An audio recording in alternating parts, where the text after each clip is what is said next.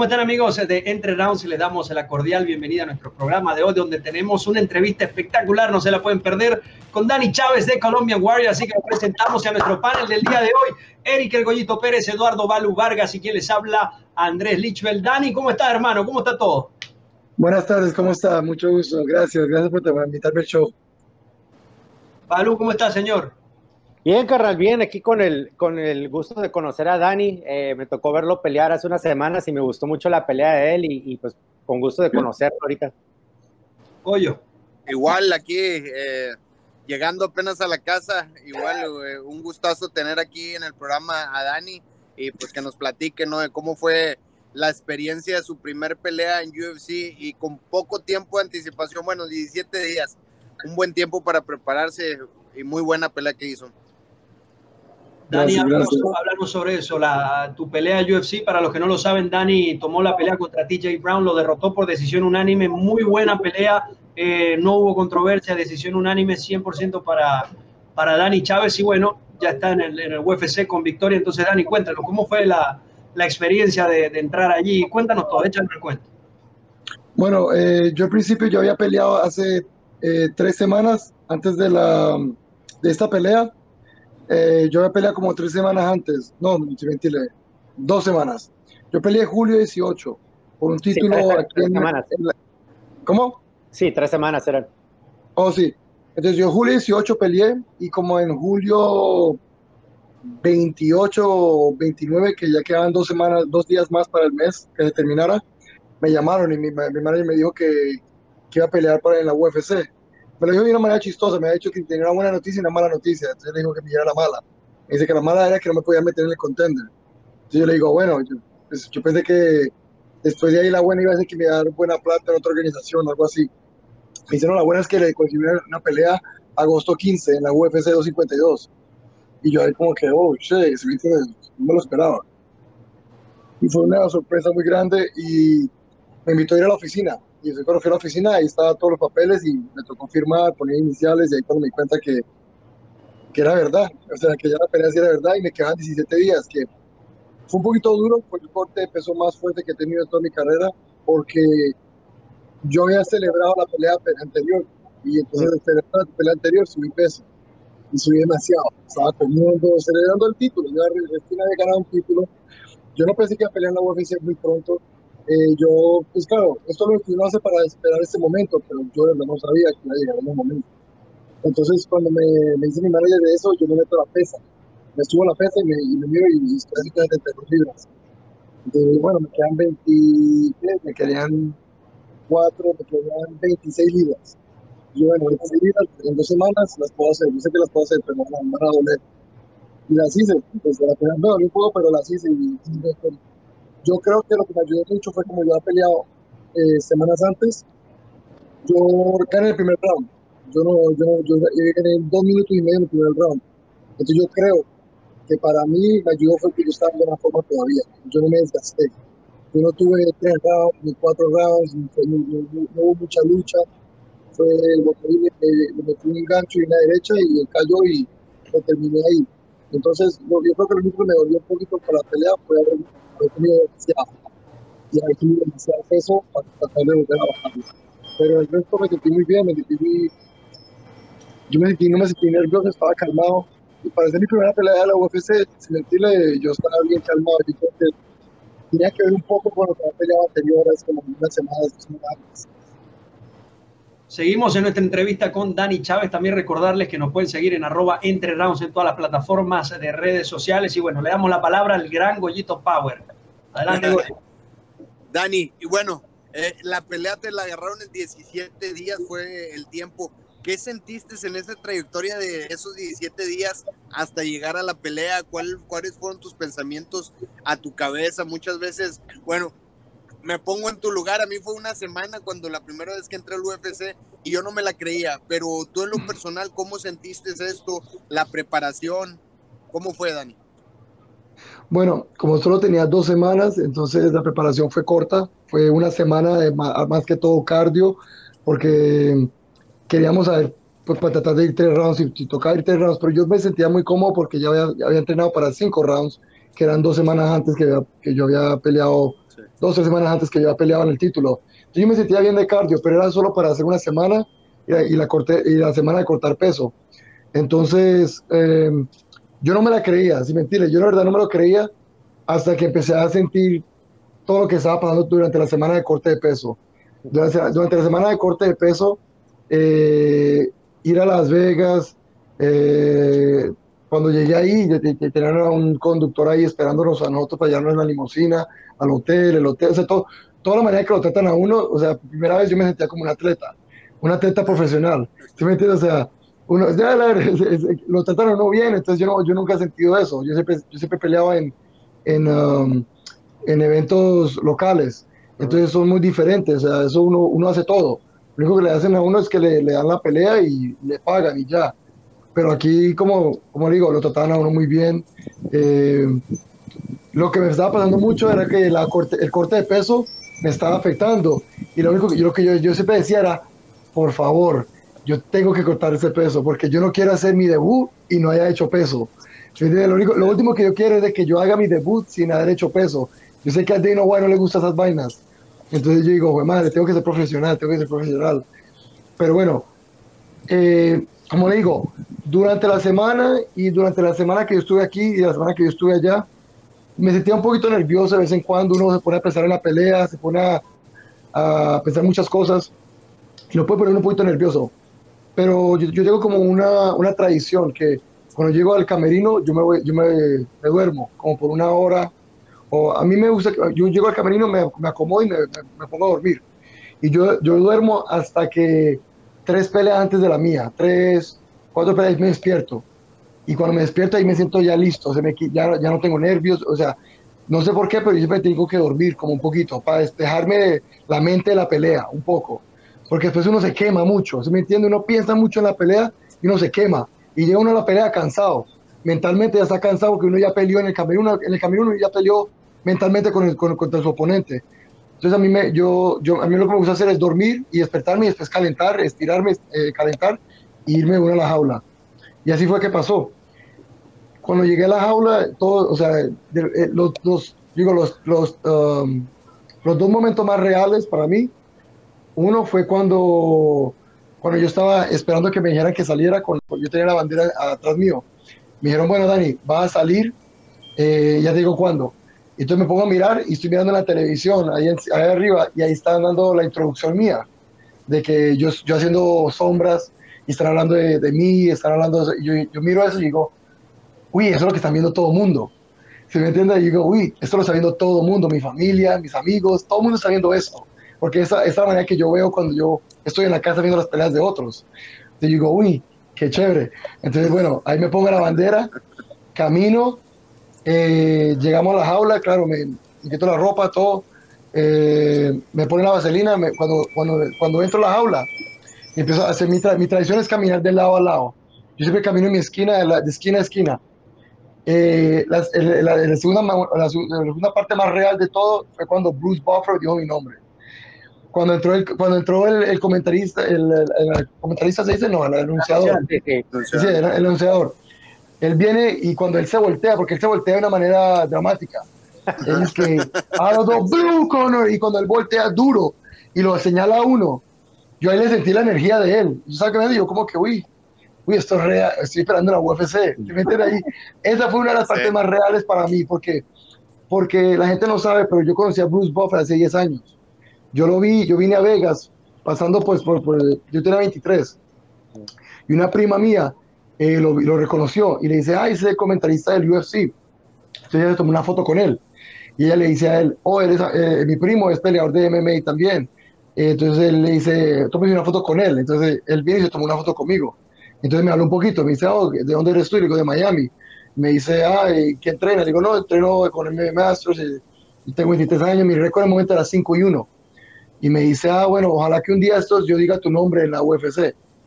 Y ahora 10 años después, 10 años después, de verdad pasó. 10 a 8, no eran 23, 25 años tenía, pero al final pasó. Entonces, en ese momento fue tan real que yo me acuerdo que en el momento yo, oh shit, estoy en la UFC. o sea, ¿sí me entiende? Fueron dos, las dos partes más reales para mí en el momento cuando caminé a la aula y cuando entré a la aula. la mejor sensación fue ganar la pelea, ¿no?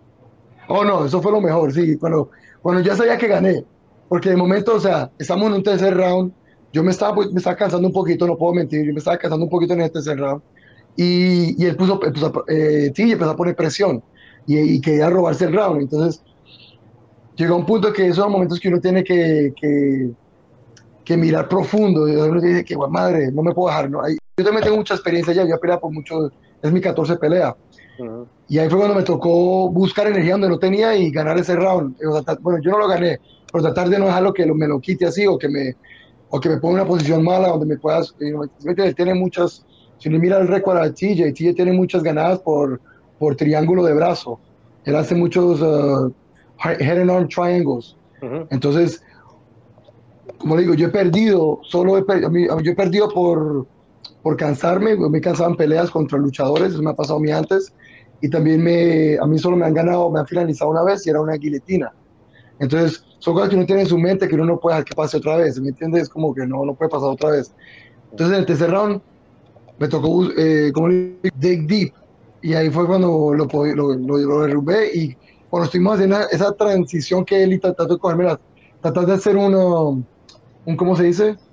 Él trató de hacer un, no, él trató de cogerme la, como hacer un, ya lo último, los últimos cinco segundos, que él trató de virarse a, virar conmigo. Vamos a hacer un switch. Entonces ahí, cuando terminó, terminó la campana, él me mira y me dice, uh, me la quitaste, buen trabajo. Entonces cuando él dice eso, yo ya sabía que gané. Entonces dije, bueno, él, él, acabó hasta de emitir. Entonces yo, yo, sé que gané, porque yo sé que gané los primeros, los primeros dos rounds, pero uno nunca sabe. O sea, uno nunca, cuando uno está en la pelea, uno cree que está ganando, pero a veces uno puede, eh, lo puede, lo vio como perdedor y, lo ven, como, lo ven como perdedor, ¿qué se puede hacer? Sí, y con los jueces como, como están trabajando hoy en día, es mucho menos. Pero es interesante algo que dice Dani, porque si bien dice que nada más te han, sometido, te han finalizado una vez y fue en ese momento donde tuviste esas dos derrotas difíciles, eh, ese, ese, aprendizaje de estar pendiente de esa sumisión, sobre todo al final, te, te sirvió, como lo dices, para, para, cerrar tu primera victoria en UFC. ¿Cómo, eh, para dar la palabra a Balú, Dani, ¿qué, qué consejo puedes dar sobre todas las personas que nos escuchan, que en cualquier ámbito sienten que, que de repente no les salieron las cosas bien? ¿Cómo hiciste tú para, para mantenerte enfocado en ese momento y, bueno, poder seguir y, estar, estar donde estás y lo que viene? Bueno, yo creo que también lo que me ayuda a mí mucho es que tengo, yo, yo como digo, yo ya tengo 33 años, yo ya tengo mucha experiencia peleando también, o sea, yo, yo llevo peleando los mejores, las mejores personas de Miami, en el sur de la Florida no solo Miami, el sur de la Florida. Entonces, para mí es mantener calma. Yo creo que mis últimas peleas, cuando yo cuando, me, finalizó Jason, fue porque fue porque yo, para mí eh, tuvimos, un, tuvimos uno, fue un momento que él me, él me derrumbó a mí, yo me fui a parar y al pararme él me metió la guillotina y yo en vez de calmarme y defenderla me paniqué Estamos en el quinto round y yo estaba ya cansado también porque estamos en el quinto round. No se cansa. Entonces, creo que en vez de yo estar este, calmado y, y, y, pensar en salirme, me paniqué y empecé a pelear, el, el, a pelear el, la llave de él. Y ahí fue cuando él, saltó y terminó poniendo los pies alrededor de mi, cintura y ahí terminó el guillotine. Eh, para mí el, consejo es, mantener la calma. Eh, si mentirle, eh, para mí una de las cosas que me ayudó fue en esta pelea fue que yo no vi la UFC como que fuera algo de otro mundo. ¿Sí me entiende? Yo lo, yo lo traté de tratar como que fuera otra pelea, una pelea que yo he tenido antes. Para no, para no sentir ese, ¿cómo se dice? Como la gente siempre habla de los nervios de, la, de su primera pelea en la UFC, la presión, la presión de ser la primera pelea. Y porque, y, y a la final, a veces, su primera pelea no es un, es, es un, contrincante, un contrincante de menos nivel de gente que usted ha peleado antes.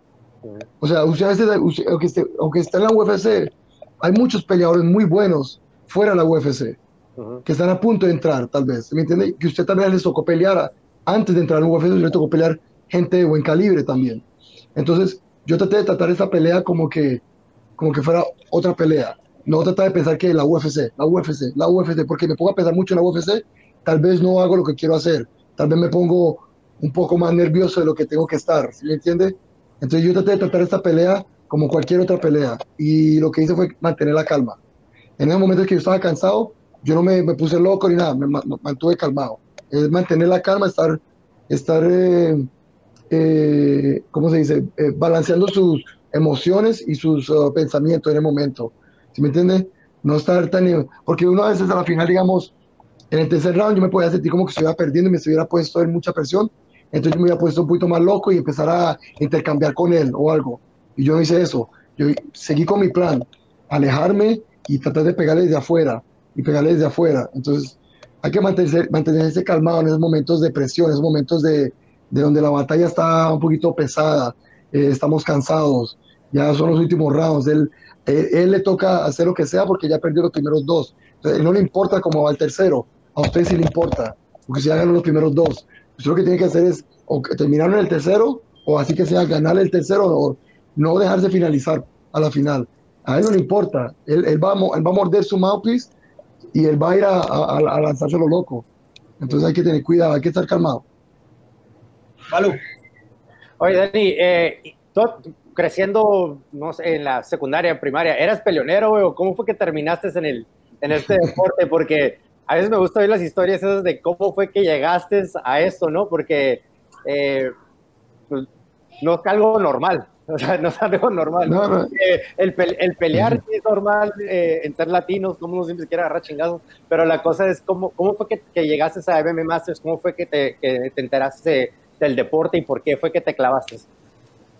Bueno, yo siempre le, yo le, yo siempre le echo la culpa de niñez a, los, a, a las... Uh, caricaturas que yo veía. Yo, diría, yo veía mucho eh, Dragon Ball Z y yo veía mucho Caballeros del Zodiaco. Entonces yo veía muchos, eh, muchos uh, muñecos eh, que eran de, siempre de ser el mejor, de ser el más fuerte, de entrenar duro, de tener el que entrena más, el que entrena más duro es el más fuerte, que consigue el, próximo. O sea, esa manera yo, me quedé viendo eso. Y claro, eh, mucho jugando, eh, eh, yo me crié en Colombia, entonces en Colombia uno pues, uno está afuera jugando fútbol con sus amigos y le mete una patada mal y uno se pelea ahí con su amigo y a los cinco minutos sigue jugando. O sea, eso es una cosa normal de latinos, o sea, todos los latinos juegan fútbol y, y, uno, y uno pues, uno se cría en la calle, a veces, o sea, no, no puedo decir que siempre estaría, estaba peleando, pero, uh, o sea, yo, yo creciéndome me peleé unas cuantas veces en la calle, si me entiendes, eso pasa. Y después, pues claro, no, no pensé que iba a ser peleado cuando yo tenía, cuando estaba joven, así. Eh, yo a la final, cuando me verdad me metí a hacer eh, arte marcial mixtas, era porque un amigo me mostró el Ultimate Fighter.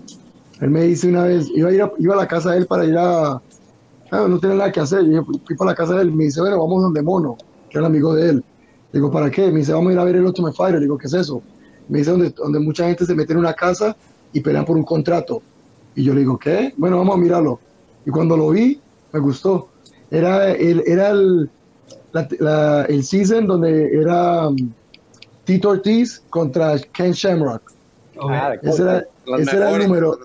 Eh, ese era el número. Ahí fue cuando salió Michael Bisping, ahí salió Matt Hamill, ahí salió, ahí salió harta gente, ahí salió harta gente. Este, ahí fue cuando yo empecé a ver el, el, porque yo veía, yo veía UFC cuando yo iba a jugar billar yo iba a jugar billar y yo me acuerdo que yo miraba arriba y decía, ¿qué es eso? Y decía, yo me, me, decía, no, eso es que pelean con todo. Y yo, bueno, porque yo, lo más popular era el boxeo. Entonces yo decía, bueno, pelean con todo. Bueno, pero no le ponía mucha atención porque estaba jugando billar. Y cuando de verdad le puse atención al deporte, pero mi amigo me invitó y yo, pues, después de ahí, yo busqué las páginas amarillas a dónde, a dónde entrenar y ahí fue cuando empecé a, entrenar. Ahí fue cuando me, cuando me enamoré del deporte. Llegaste directo a un campamento de MMA directo en Masters? No, yo primero llegué a otra escuela, eh, duré ahí dos años y después de ahí pues eh, no, yo y el entrenador no nos no, no, funcionó y ahí fue cuando me fui para donde para MMA Masters, que no era llamado MMA Masters al momento, era otro equipo también. estábamos en Breco y después que mis, mis coches se iban a separar de, de ese campamento y yo los perseguí, entonces de ahí construimos MMA Masters siempre fue MMA, o sea, no, no empezaste, muchos empiezan con Jiu-Jitsu, con lucha o con boxeo, si fue siempre MMA. No, yo empecé con Jiu-Jitsu. Okay, yo, yo lo, lo, primero que yo entrené en mi vida fue boxeo, pero fue a los 16 y fue una clase de boxeo una vez y No, aprendí mucho, pero bueno, era porque el boxeo era, el boxeo era lo más popular cuando vine a hacer a combate. Entonces, um, después, eh, cuando la verdad me metí en MMA, que yo sabía que iba a ser MMA, pero empecé ya poquito con ciertas cosas. Me empezó a gustar mucho el jiu-jitsu primero. Yo hacía muchos torneos de jiu-jitsu. Yo hacía Naga, eh, Newbury, Grapplers Quest, todo eso. Eh, después, eh, como había un grupo de nosotros, todos, hay, usted siempre va a tener un grupo de gente que quiere aprender al principio, ¿se me entiende? Que todo, es usted y una manada de blue belts y white belts, cinturones azules y blancos, ¿se me entiende? Y todos estamos haciendo competencia de, de jiu-jitsu. Y, y llegó un punto que empezó todo el mundo a hacer kickboxing amateur. Y yo, bueno, yo me quiero meter en eso también. Entonces me, empezó, me empezó, a hacer eh, kickboxing y yo todavía enseñé, yo todavía, eh, yo todavía aprendía jiu-jitsu, pero no mucho, porque me empezó a dar como la, la fase de hacer kickboxing. Y empecé a hacer kickboxing y kickboxing y kickboxing y kickboxing. Y hice tres peleas de kickboxing amateur y las gané todas las tres. Y después de ahí fue cuando, bueno, ya había hecho ya torneos de, de, de, lucha y de jiu-jitsu y ya he hecho torneos de kickboxing. Entonces yo bueno, vamos a mezclarlo y metámonos a la jaula. Porque al final ese, era mi, ese siempre ha sido mi meta, es pelear en la jaula de MMA. Pero como hay, hay como, estamos hablando de cuatro o cinco artes en una, estamos hablando de boxeo, kickboxing, eh, lucha, jiu-jitsu, judo, y si quiere meterle capoeira, se mete capoeira, pero eh, y hay gente que le mete karate, hay gente que le mete taekwondo, pero son tantas artes que uno hace se, se enamora de unas y no de las otras. No, güey, pero cuando, estás empezando es lo más raro también porque el nivel que traes cuando vas empezando no es, no es muy bueno. Entonces es como que entras al kickboxing amateur y, y son chingazos con reglas. O sea, te cierras los ojos y empiezan a tirar y madre. Aprietas bucal, cierras los ojos y tiras. Sí. Con tu mente eres súper técnico, pero en el video no eres nada técnico. Y luego. No. y el jiu es un remolino es un desmadre. Entonces es, lo bonito que, que, te gustó porque a veces gente se asusta de uno y dice, no, no me gustó, me voy a quedar en este. Pero cuando ya de repente te picas es porque ya te picas y ahí te vas a quedar. Claro, claro. No, yo siempre que yo mismo, o sea, uno cree en uno mismo. Pero sí, o sea, yo miro mis, mis videos de hace años, comparado como yo peleo ahorita, claro, una diferencia grande.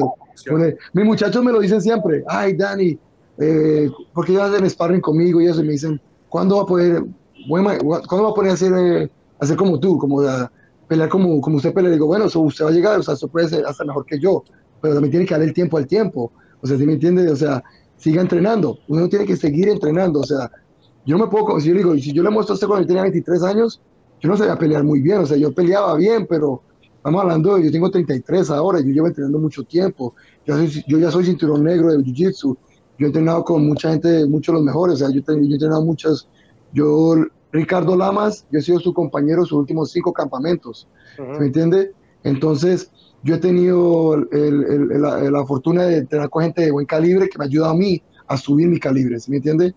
Entonces, eh, es tiempo al tiempo, nada más, es entrenar, sin mentirle. Y como digo, todo el mundo se enamora de ciertos momentos. Yo era, yo estaba enamorado del jiu-jitsu, después me, enamoré del, kickboxing, y después me enamoré de la lucha. Me, yo, tuve dos, tres años que lo que hice fue luchar, luchar, luchar, luchar. Ni, íbamos para el piso, no, párese, párese, vamos a seguir, a seguir luchando. Y mi, si me entiende, mi última fase ha sido el boxeo. Los últimos dos años, claro, como digo, yo entreno todo porque que entrenar todo pero me he enfocado mucho en mi boxeo, mi boxeo, mi boxeo, mi boxeo. Eso son cosas que pasan.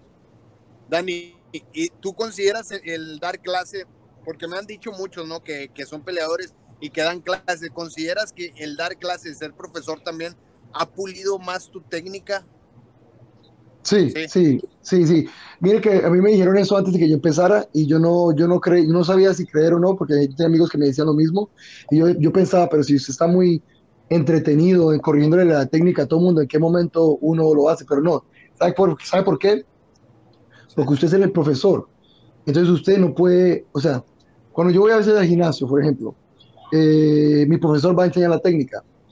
Y hay momentos que uno, o sea, hay momentos como que uno, ya para la tercera técnica que le está mostrando, a veces uno no está poniendo mucha atención, puedo decir eso, si tal vez uno no está, o sea, detenido con otra cosa, o está pensando en otra cosa, tiene una pelea en mente, algo, algo está pasando.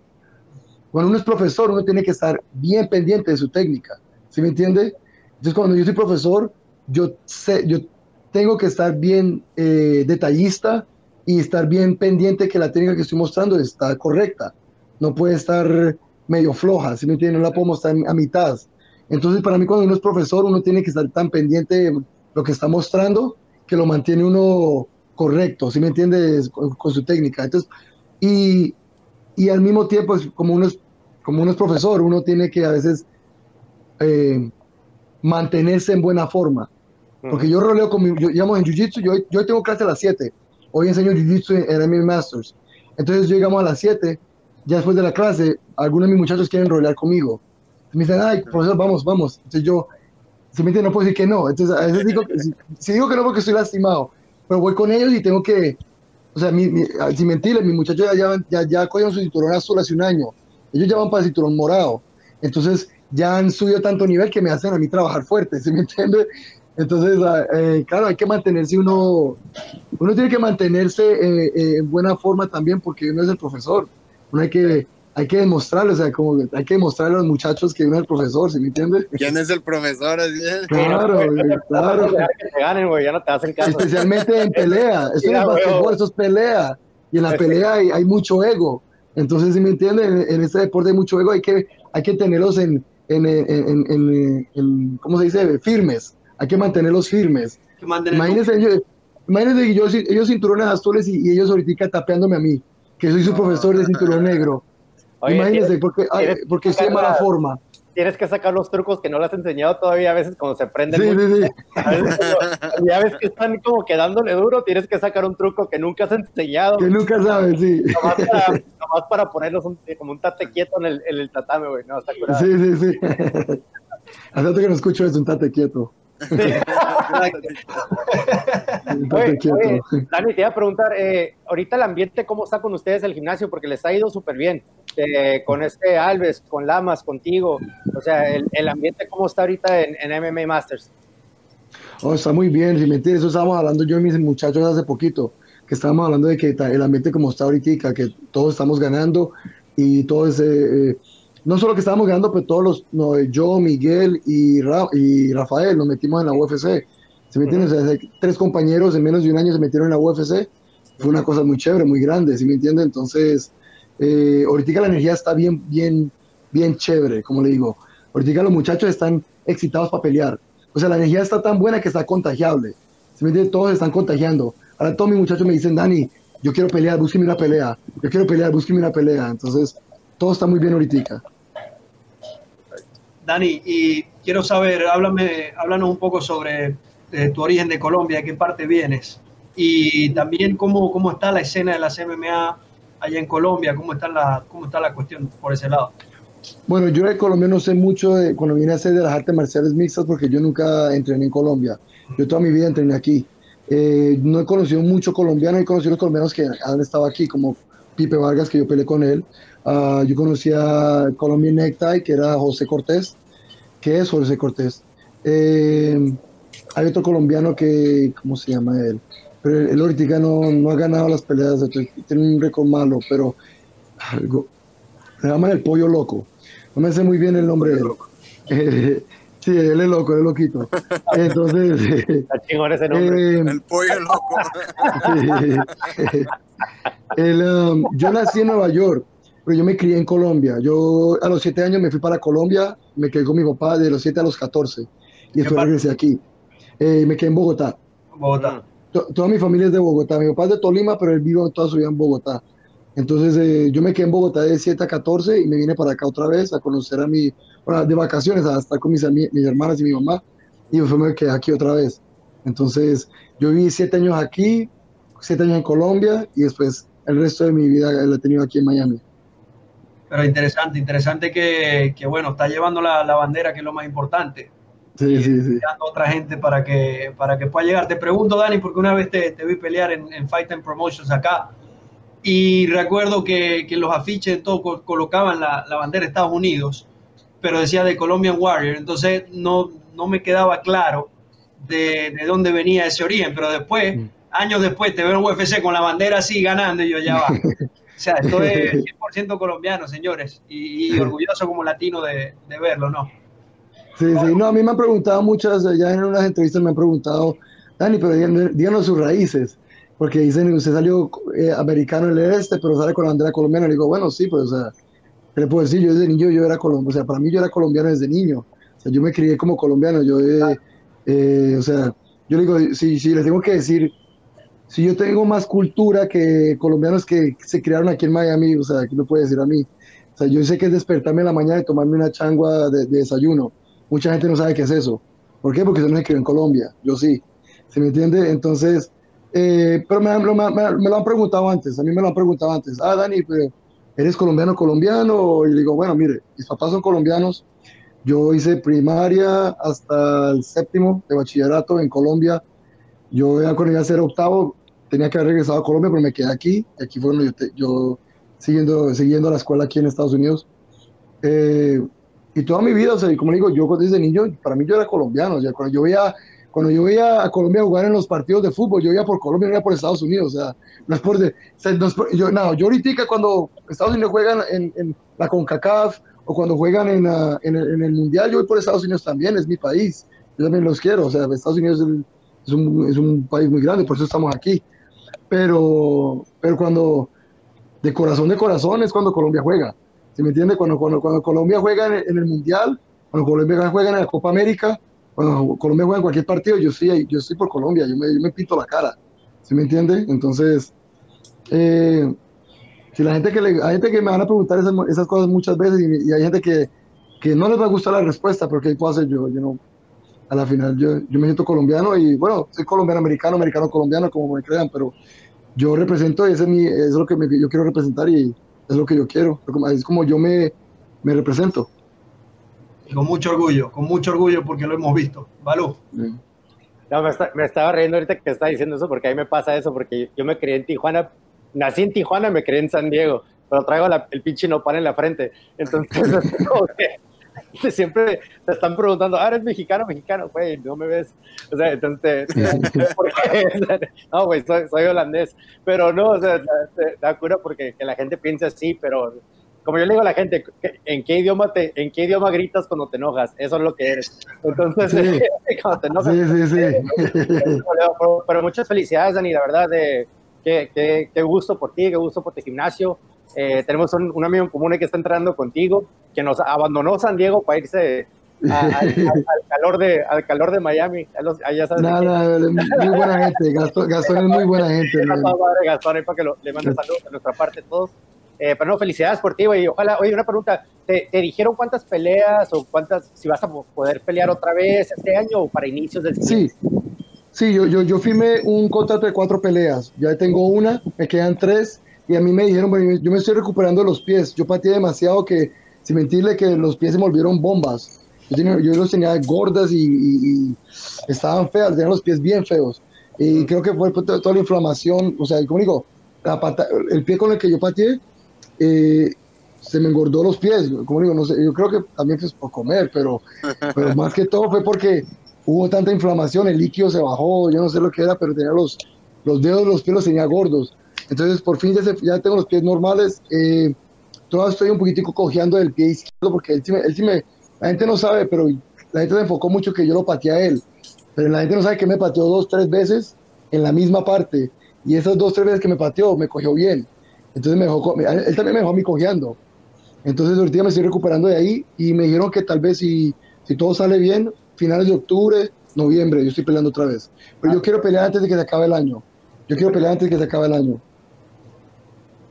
Oye, para, para cerrar algún otro comentario. Perfecto. No, pues ah, solamente decirle a Dani que siga levantando ahí bandera, que siga representando a todos los latinos, aunque pues dices que no sabes, no, no sabes de quién, de dónde eres, yo te considero colombiano, hablas bien español, eh, y la verdad ahí levantando bandera, eh, muy chingón. Eh, enhorabuena, sigue representando bien Latinoamérica y fuerte abrazo y muchas felicidades por tu triunfo, man. Muchas gracias, muchas gracias. Con esto cerramos entonces la entrevista. Bueno, Dani, también extenderle el agradecimiento. Muchas gracias por, por acompañarnos acá en, Entre Rounds y bueno, desearte lo mejor, que las cosas sigan como van, está enrachado en victorias, que sigan viniendo esas W verdes que, que tanto nos gustan y sobre todo a los, a los peleadores. También agradecido con nuestro equipo de producción MMA1 Revolver Podcast e invitarlos a todos a seguirnos en nuestras plataformas arroba entre round. Los acompañamos Eric El Goyito Pérez, Andrés Lichbel, también tenemos a Dani Chávez y Eduardo Balu Vargas. Será hasta la próxima. Esto fue entrevista. Adiós. Muchas gracias.